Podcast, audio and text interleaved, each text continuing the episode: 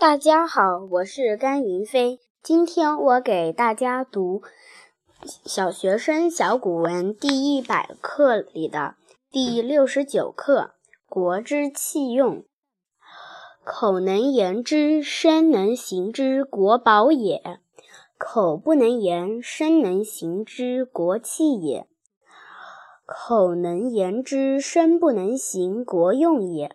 口言善，身行恶，国妖也。